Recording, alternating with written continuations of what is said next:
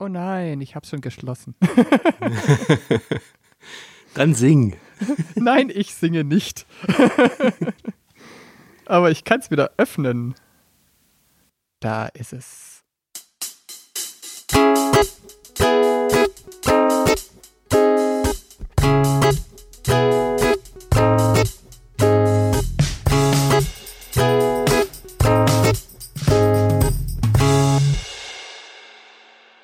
Herzlich willkommen beim Podcast zu Podcast, Spiel, Spannung und authentischen Menschen. Ich bin Lou. Ich bin Clara. Und ich bin Leo. Und heute geht es um unseren Podcast Polysophie. Für alle Neugierigen, die mehr wollen.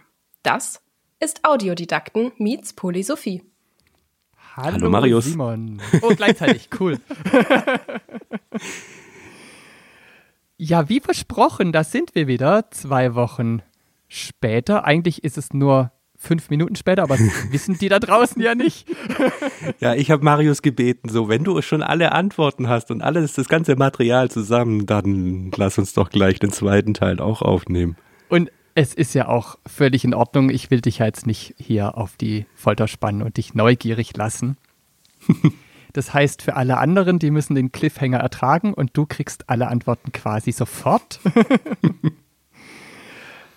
Ich habe alles aneinander geschnitten. Das hört sich ein bisschen seltsam an manchmal, weil die sind fertig mit einer Frage und ich könnte theoretisch eine Nachfrage stellen, aber da wir uns das ja hin und her geschickt haben, kommt dann direkt nach Beantwortung der Frage einfach meine nächste Frage. Nur, dass es da draußen klar wird. Ähm, Und, und du machst da gar keine Pause, dass wir uns nochmal drüber unterhalten? ich hab's aneinander geschnitten, alles, weil es so viel Material ist. Deshalb habe ich es einfach so zum Hören. Aber wir können uns danach, wenn die sich verabschiedet haben, unterhalten, wenn du das möchtest. Kannst du nicht auf Pause drücken nach, der, nach den einzelnen Parts? Also ich fände schon gut, weil sonst höre ich das jetzt bloß an und kann gar nichts dazu sagen. Okay. Das wäre ein bisschen öde, finde ich. Okay.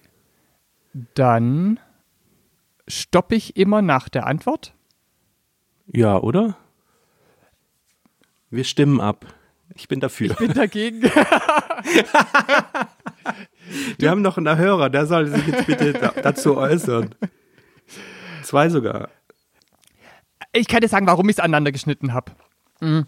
Weil es eigentlich in sich stimmig ist, aber ich gebe, wenn du den Wunsch hast, dann machen wir das so.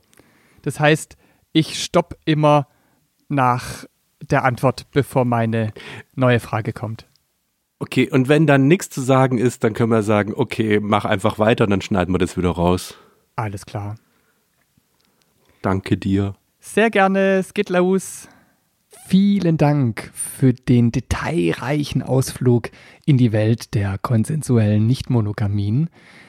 Mir sind so beim Hören eurer Folgen immer mehr Fragen gekommen. Das Spannende war, dass so gut wie alle Fragen im Rahmen von euren Folgen wieder beantwortet worden sind.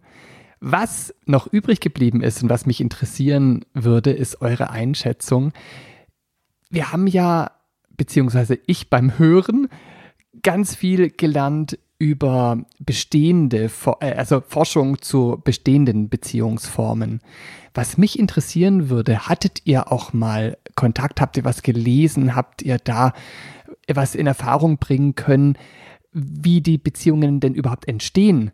Weil wenn ich jetzt an eine monogame Beziehung m, denke, ist es so, dass ja da auch Bedürfnisse mit reinspielen. Bedürfnisse von zwei Menschen. So, wenn jetzt noch mehr Menschen dazukommen, wie schwierig ist es, die Bedürfnisse gegenseitig auszuloten beim Kennenlernen? Oder relativiert sich das, wenn das Kennenlernen erst nach und nach entsteht? Gibt es da Untersuchungen? Habt ihr da was gelesen? Das wird mich interessieren.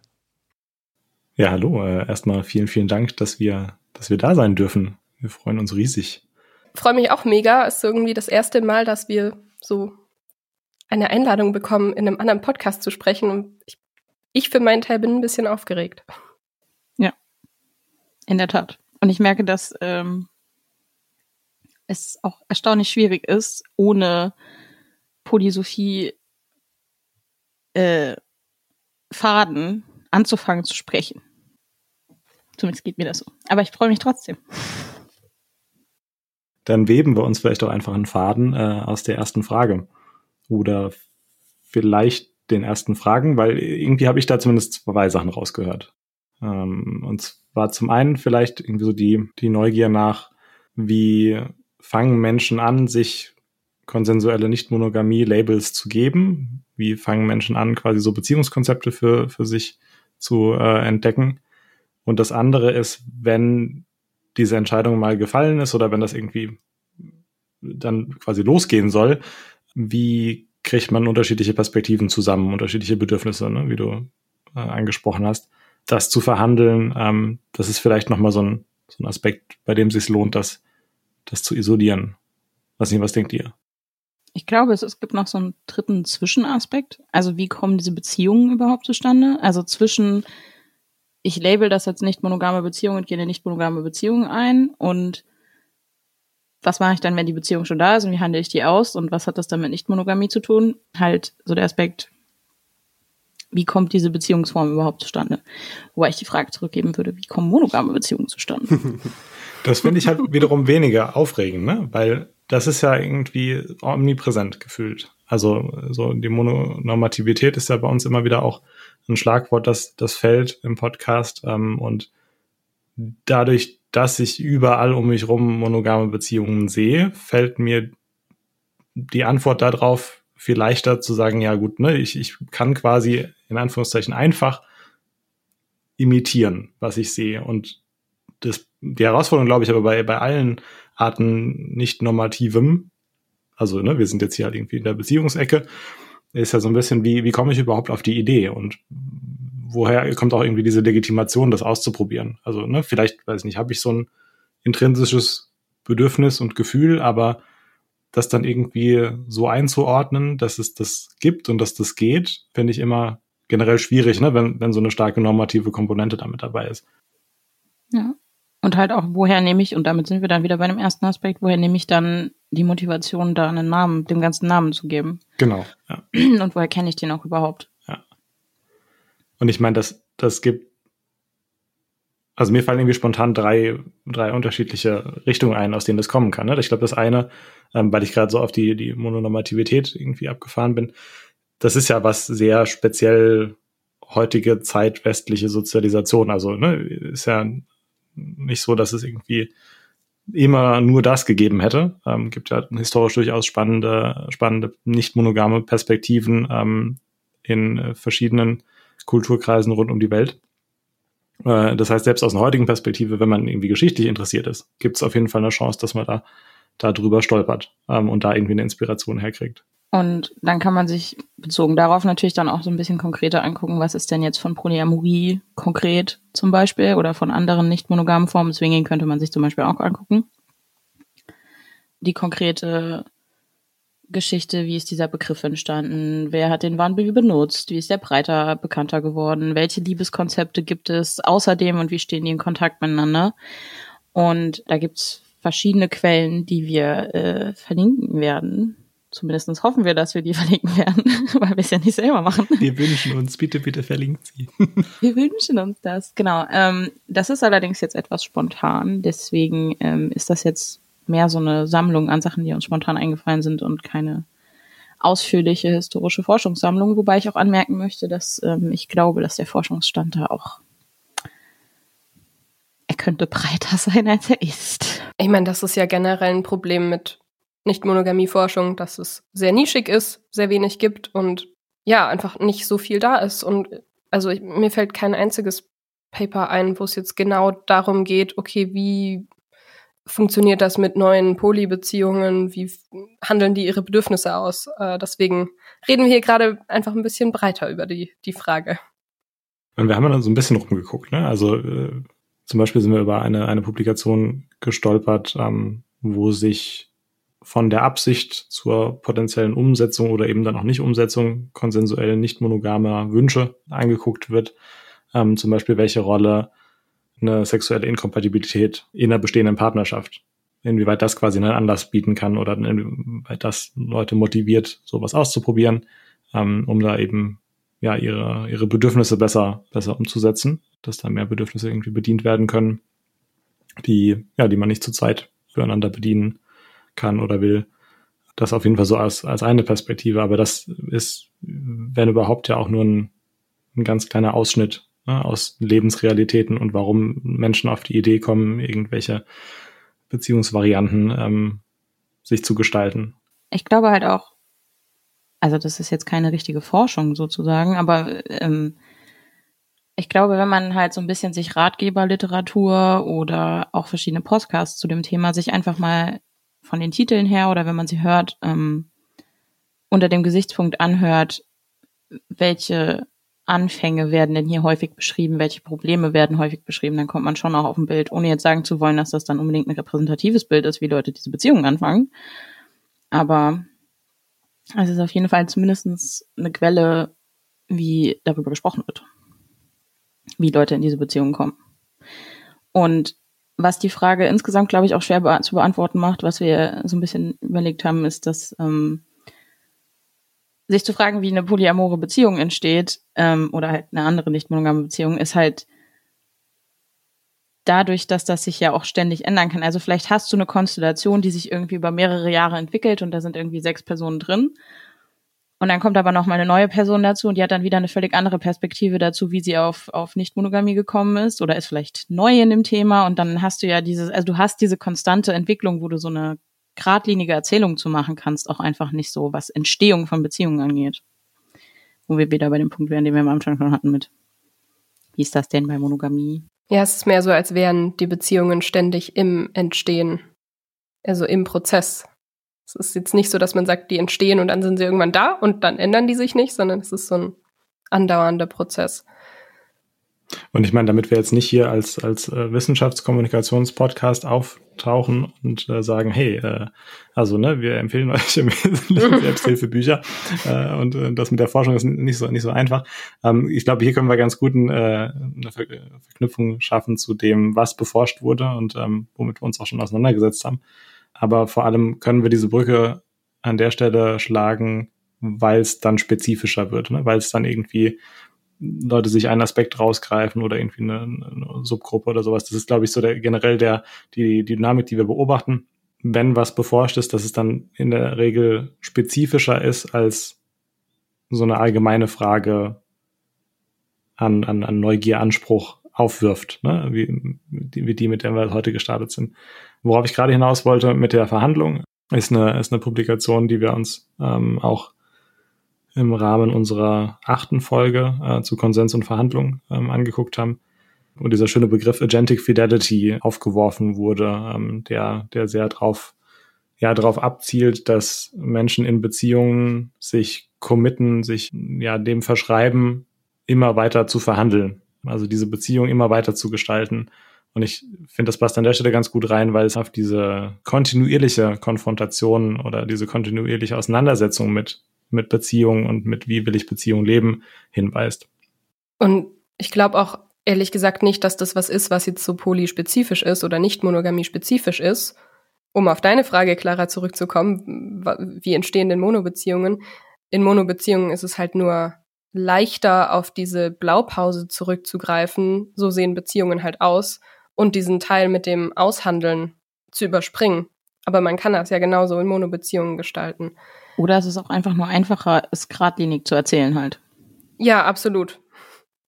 Generell kann man vielleicht sagen, dass in ein paar Folgen, die vorkamen, natürlich schon Aspekte irgendwie besprochen worden sind, wie Beziehungen entstehen, während sie existieren oder ausgehandelt werden. So, Leo hat jetzt schon auf die letzte, die achte Folge mit Konsens und Verhandlungen verwiesen, aber natürlich auch ähm, die Folge zu Hierarchien behandelt. Also das sind jetzt natürlich Unterpunkte, aber das hat ja alles irgendwie damit zu tun, wie kommen Beziehungen zustande. Also die Folge zu Hierarchien oder zu Compersion und Jealousy. Also es ist ja alles irgendwie immer ein Aspekt davon, wie entsteht diese Beziehung, wenn man halt diesen Blick hat, der ja von Agentic Fidelity so ein bisschen impliziert wird. Und das auf das zurückgreift, was Lou eben meint, es, ist so ein Prozess. Beziehungen sind nicht einfach da, sondern die sind halt immer im Entstehen. So. Und vielleicht einfach nur für alle die, die da gerade zum ersten Mal von hören oder da noch nicht so viel sich mit auseinandergesetzt haben. Weiß ich nicht, vielleicht klingt das stressig, so ständige Auseinandersetzung mit Beziehungsleben und Beziehungen und Beziehung gestalten. Und das kann mit Sicherheit stressige Züge annehmen, äh, aber ich glaube, es ist an der Stelle wertvoll dazu zu sagen, dass es das nicht muss.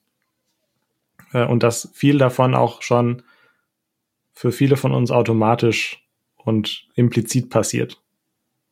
Also selbst aus quasi einem, einem nicht sehr vorsichtig geführten Konflikt. Ähm, also ne, ich gerate mit einer anderen Person aneinander, weil Bedürfnisse nicht, nicht gut zusammenpassen oder nicht ne, entsprechend artikuliert und, und bedacht sind.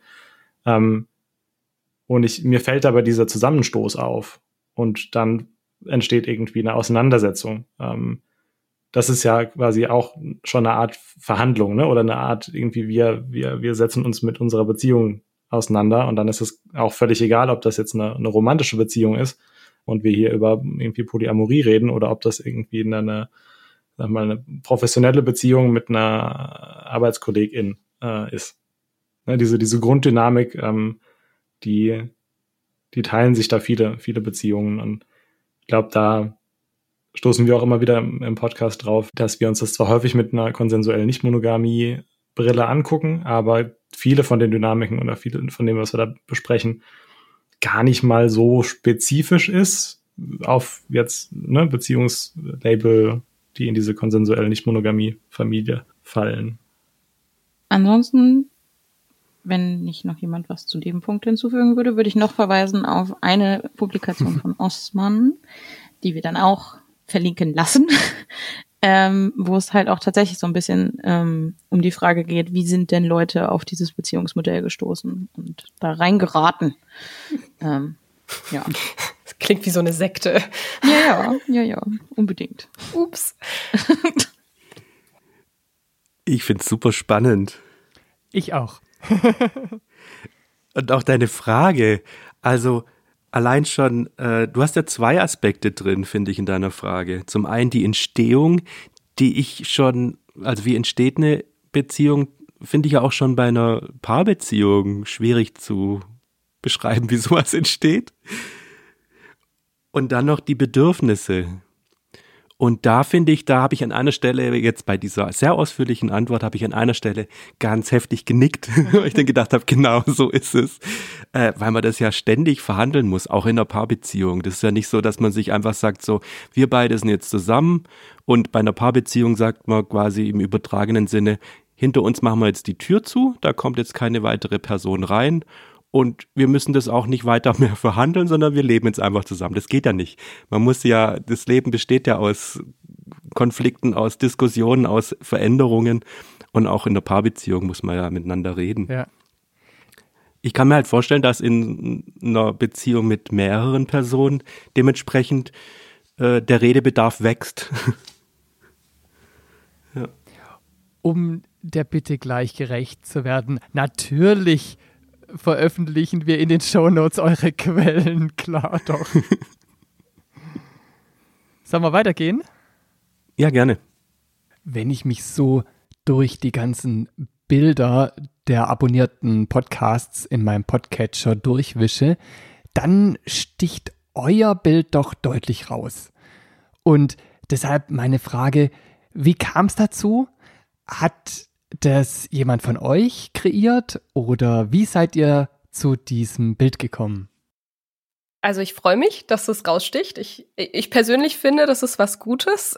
ich hoffe, ihr findet auch, dass es was Gutes ist, aber vielleicht habt ihr uns ja genau deswegen auch entdeckt. Ähm, ja, wie kam es dazu? Wir haben generell, also als wir angefangen haben, den Podcast zu gestalten, uns natürlich gedacht, wir brauchen ein cooles Bild und wollten, dass das irgendwie was mit Nicht-Monogamie zu tun hat, aber eben auch nicht so in your face direkt irgendwie die Poly-Flagge, sondern wir wollten es ja möglichst offen halten für verschiedene nicht-monogame Formen von Beziehungen. Und deswegen haben wir nach Symbolik geguckt und auf der ursprünglichen Poly-Flagge ist ein Pi-Zeichen drauf, also Pi, das der Buchstabe. Und dann haben wir uns gedacht, mit Pi kann man doch bestimmt schöne nerdige Dinge machen und äh, haben mal nach Kunst gesucht mit der Zahl Pi, weil ich weiß, dass es auch Musik mit der Zahl Pi gibt und sind auf Kunst von Martin Krewinski gestoßen, der äh, sehr viele hübsche, sehr bunte, kreisförmige Kunstwerke mit Pi geschaffen hat, wo irgendwie die, die Zahlen, die, also 3,1415 und so weiter, quasi die Übergänge der Zahlen miteinander in, mit Linien verbunden wurden. Ich schmeiß euch noch einen, einen Link dazu. Könnt ihr euch das mal angucken. Auf jeden Fall haben wir das gesehen und wurden davon inspiriert, was in die Richtung zu machen, was irgendwie so eine, was irgendwie die Verbindung zwischen Menschen darstellt. Unser Logo basiert tatsächlich nicht auf der Zahl Pi, aber ja. Aber so ein bisschen Nerdtum ist trotzdem irgendwie ja. mit, mit dabei oder dran vorbeigetragen. Mal. Musste. Ja.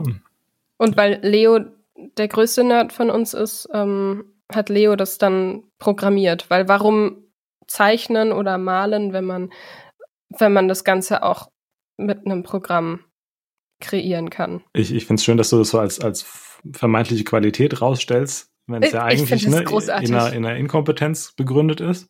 Also könnte ich malen, ne? Oder könnte ich zeichnen, dann ne, hätte ich das wahrscheinlich so gemacht. Siehst du, wir haben alle unsere Qualitäten. Du kannst halt programmieren. kann halt nur, kann halt nur Tastatur, genau.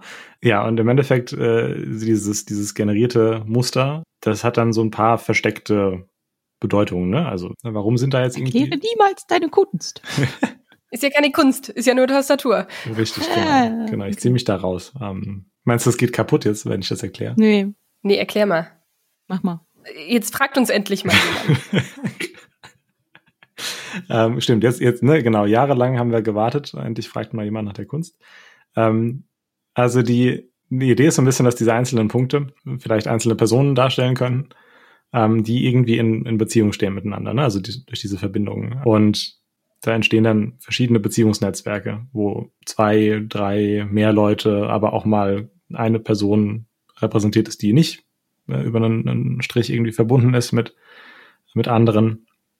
Einfach so ein bisschen um diese, diese Vielfältigkeit in wie Beziehungen und wie Menschen miteinander in Beziehung treten, zu, äh, ja, zu repräsentieren.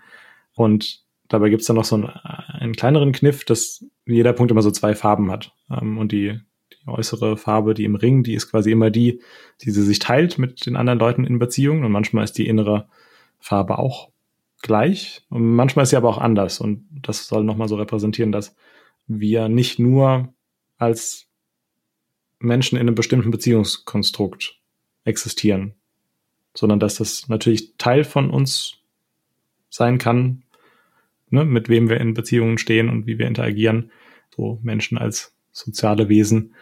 Genau, aber das ist dann noch was auch ja im Kern oder auch darüber hinaus, je nachdem, wie man darüber nachdenken will, äh, gibt. Und das wollten wir da auch noch unterkriegen. Genau. Ja, und die Spiralform fanden wir einfach hübsch. Genau. Und, und unser Podcast-Titel musste natürlich auch irgendwo hin und die Mitte hat sich irgendwie angeboten. Also, ja.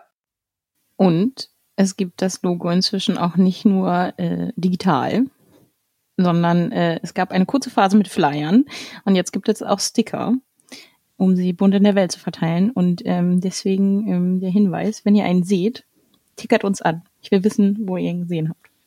Ich bin auch voll gespannt, wie weit die rumge rumgereist sind, weil wir sie strategisch an verschiedenen Orten im deutschsprachigen Raum verteilt haben.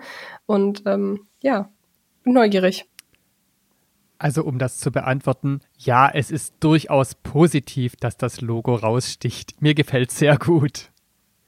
Guck mal, was für ein Kunstkenner ich bin. Ich habe es sofort kapiert. Mir ist bloß das Wort spiralförmig nicht eingefallen. Ich habe es dann anders versucht zu beschreiben. Aber ich habe sofort den tieferen Sinn gespürt. Nee, ist echt schön.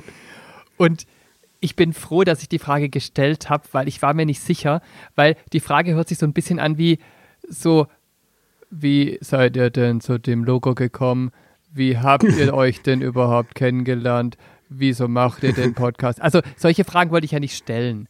Aber mich hat Ja, aber die sind doch auch berechtigt. Und mich hat es wirklich interessiert, weil es so besonders ist. Und ich war dann sehr dankbar über die Antwort. ich kann mir das sehr gut auch auf dem T-Shirt vorstellen. Stimmt. Bloß mal so als Idee. Stimmt. Wollen wir weitergehen? Ja, gern. Ich persönlich mag Podcasts nicht, die so ein Plauderformat haben, wo sich Menschen über ein Thema unterhalten und es dann in ein anderes Thema abdriftet. Und aus dem Grund gefällt mir bei Polysophie besonders, dass ihr euch im Gespräch unterhaltet, aber sehr strukturiert bleibt. Und da wird mich sehr interessieren, wie kriegt ihr das hin? Habt ihr ein sehr gutes Skript oder schneidet ihr aufwendig oder liegt es euch im Blut? Wie macht ihr das, dass ihr bei einer Unterhaltung so strukturiert bleibt? Ja, danke für die Blumen. Das äh, freut uns, dass das äh, so strukturiert ankommt. Ich habe immer das Gefühl, es fühlt sich immer erst hinterher strukturiert an, wenn ich aufgehört habe zu reden. ähm, genau, wir sind alle Podcast-Novizen, also keiner von uns hat das vorher schon mal gemacht. Und wir finden auch nach wie vor die Balance herausfordernd, wie wir damit umgehen, dass unser Podcast sehr krass geskriptet ist, weil das mit dem Inhalt einhergeht. Dazu kann ich gleich noch was sagen aber dass es geskriptet ist, aber trotzdem natürlich und flüssig klingt, dass es trotzdem irgendwie ein Gespräch ist und dass trotzdem auch spontane Einwürfe und Ideen immer noch möglich sind und einen Raum haben in der Folge, ist ähm, ja, wie gesagt, immer noch herausfordernd. Ja, aber also es ist jetzt nicht so, als würden wir aufnehmen und das danach alles so aneinander schneiden, dass es sinnvoll klingt. Ich glaube, das ist auch nicht möglich.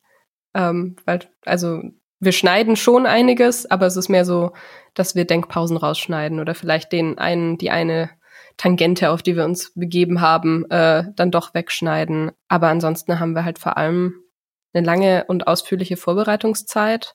Also wir setzen uns mehrere Stunden zusammen und überlegen, wie wollen wir die Folge aufbauen, welche Themen sollen drin sein, wie wollen wir das nacheinander abarbeiten, wir setzen uns individuell hin und beschäftigen uns mit der Literatur und schreiben uns unsere Notizen raus. Ne? Das ist alles, ja, einfach ein langer Prozess, den wir inzwischen ganz gut, einen ganz guten Workflow gefunden haben mit, aber es ist immer noch herausfordernd, wie Clara gesagt hat, so eine Balance zu finden zwischen diesem viel vorbereiten, möglichst viel Wissen ansammeln und gleichzeitig das Ganze locker flockig äh, daher zu palavern. Ja. Und es gibt auch individuelle Unterschiede. Also ich meine, wir haben meistens irgendwie ja unser gemeinsames Skript, wo vor allen Dingen ja auch festgelegt wird, wer wann zu was was sagt und so ein bisschen Reihenfolgen festgelegt sind, aber gleichzeitig ist dann wiederum, wie ausführlich das dann im Skript steht, unterschiedlich und wie ausführlich sich das dann jeder privat auch nochmal ähm, daneben legt, ist auch unterschiedlich. Also es ist ähm ja. Ja, ich habe zum Beispiel meistens so relativ knappe Stichworte, so einfach Bullet Points, während andere ganze ausformulierte Sätze haben. Und für alle funktioniert es halt irgendwie anders. Manche brauchen diese Vorformulierung und andere, wenn sie so eine Form, also wenn ich so eine Vorformulierung hätte, dann würde ich es wahrscheinlich einfach nur vorlesen und das, äh, ja, klingt dann auch wieder nicht gut. Also da muss man auch so ein bisschen rausfinden, was die eigene, ja, wie man selber da tickt quasi. Und was einem halt auch dabei hilft, nah genug an den an den Fakten zu bleiben. Ne? Also weil wir ja viel uns auf bestehendes Material von anderen beziehen, also ne, in der Wissenschaftskommunikation uns Publikationen, die andere Menschen geschrieben haben, angucken. Und da ist es uns halt auch besonders wichtig, dass wir nicht einen Fehler machen beim, beim, ne, bei den Teilen, die wir nacherzählen. Ähm, wir sind natürlich ein bisschen freier in dem Bezug, den wir dann versuchen herzustellen zu, zum Alltag. Ja? Das ist ja Polysophie von Wissenschaft bis Alltag ist unser, unser Untertitel. Ähm, da sind wir natürlich ein bisschen flexibler, aber gerade beim Repräsentieren dieser Forschung, dieser Forschungsergebnisse und auch gerade der Methodik, ähm, die ja in den meisten Fällen einigermaßen komplex ist, ähm, uns ja auch gar nicht immer so ausführlich bekannt. Also ne, wir, wir kommen zwar alle aus unterschiedlichen Ecken, äh, wo wir schon mal Wissenschaft gesehen haben und teilweise Methodik wiedererkennen, ähm, aber für uns ist es in manchen Situationen ja auch noch ein, ein Rausfinden und Kennenlernen äh, und da dann wirklich so aufmerksam und genau zu sein, dass wir da keinen Blödsinn verzapfen, das ist, ist uns ein, ein wichtiges Anliegen. Ja. ja, und es ist halt auch so, dass nicht zuletzt durch diesen interdisziplinären Aspekt, aber auch schlicht und ergreifend, weil das halt eine Nebenbeschäftigung ist, die wir zum Spaß machen und wir uns deswegen halt auch vorbereiten müssen und nicht einfach aus dem FF reden können, weil meine Erfahrung ist, wenn ich über wissenschaftliche Sachen rede, entweder man kennt sich mit Sachen ein bisschen besser aus und dann hat man mal so Momente, wo man vor sich hin monologisieren kann und dann denkt man im Nachhinein, oh, das war aber sehr on point. Ähm, oder ich muss es mir halt krass vor, also vorbereiten und dann relativ nah an meinem vorbere vorbereiteten Ding bleiben, damit es präzise bleibt. Also es geht bei diesem Thema sowohl, weil wir auch einfach nicht so krasse Experten sind, dass wir einfach aus dem FF darüber reden könnten, aber auch einfach, weil es halt um wissenschaftliche Texte geht. Es ist nicht möglich, das nicht geskriptet zu machen. Es geht einfach gar nicht. Ja, oder halt generell so als äh, Plauder-Podcast-Format ähm, kann ich mir auch nicht, also finde ich schwierig, mir das vorzustellen, ja. ja. Wen das noch mehr interessiert, unsere nächste Folge ah, dreht sich um uns. Ähm, genau, und dann werden wir auch so ein bisschen erzählen, wie wir den Podcast eigentlich aufnehmen und so. Ja. Ja. Die kommt dann Ende September. Ende September haben wir sie geplant, oder? Oktober. Ende Oktober? Also je, nach, je nachdem, wie, wie äh, flott die Autodidakten sind, entweder davor oder danach. kein, kein Druck. Die sind flott, die Audiodidakten. Ja, ich würde auch sagen, also der Druck ist auf eurer Seite. Wobei du entzerrst es ein wenig, weil du es ja so aufgespalten hast in zwei Wochen oder ja. in zwei Folgen.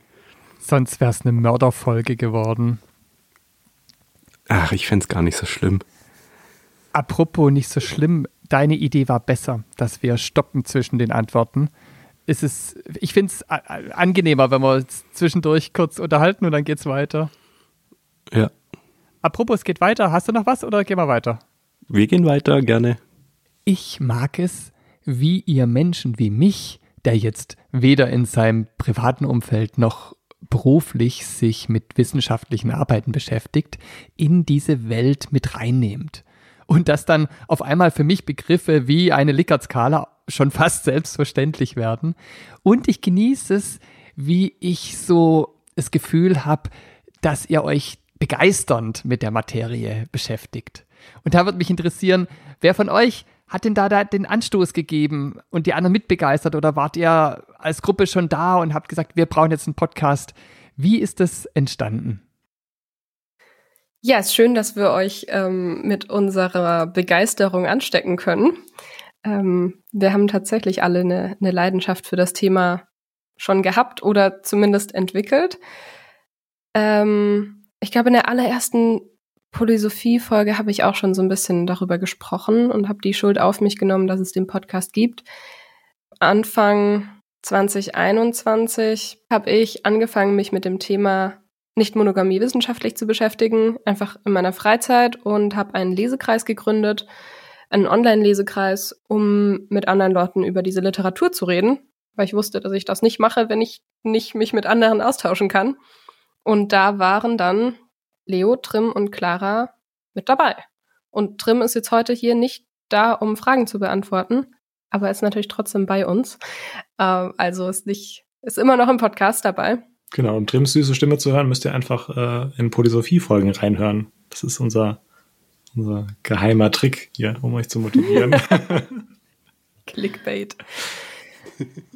äh, genau, und die drei waren dabei und ich hatte schon auch von Anfang an die Idee, einen Podcast zu dem Thema zu machen, weil ich Ach wie? Irgendwie, ja. Das, das höre ich ja jetzt zum ersten Mal heute. Echt jetzt? Ich glaube schon. Weiß nicht, hast du das schon mal ja, für mich war so die Frage, entweder, entweder ich gehe, ich mache jetzt einen Podcast oder ich mache jetzt einen Lesekreis. Hm. Und das mit dem Podcast habe ich mir nicht zugetraut, weil ich so perfektionistisch bin und alles äh, überdenke und dachte ich, nein, ich muss erstmal mehr Wissen ansammeln und mehr mit Leuten darüber reden. Und ja, dann habe ich euch gefunden, dann habe ich es mir zugetraut. Also genau genommen hat sie erstmal Leon Trim gefunden, weil ich war bei der ersten Lesekreisrunde, von der gab es insgesamt drei, ähm, zwei jetzt? bis drei. ähm, äh, war bei der ersten Runde noch nicht dabei. Das stimmt. Clara kam ja später dazu. Aber Trim und Leo und ich haben angefangen und auch die ersten paar Folgen aufgenommen und Clara ist uns im Lesekreis aber schon aufgefallen mit richtig coolen Beiträgen und coolen Gesprächen und wir hatten irgendwie immer eine gute Zeit miteinander. Und dann haben wir Angel und, und, und Köcher ausgepackt und geguckt, ob wir uns eine Clara fangen können. Das hat scheinbar geklappt. Hallo. Nein, ist auch, ist auch konsensuelles äh, Podcasting hier. Also niemand wurde gefangen. Niemand wird, niemand wird gezwungen. Nee, aber genau, ich hatte auf jeden Fall schon vorher diese Leidenschaft für das Thema im wissenschaftlichen Kontext.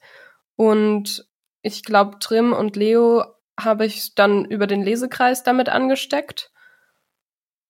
Und Clara, du meintest aber, dass du vorher schon dich selber auch mit dem Thema, noch bevor du zum Lesekreis gekommen bist, Ja. damit beschäftigt hattest, ne? Ja, ich habe angefangen, ähm, für Uni ein bisschen was dazu zu lesen und ähm, es hat mehr oder ge- weniger gut funktioniert, was zu finden. ähm, und dann bin ich auf den Lesekreis aufmerksam geworden.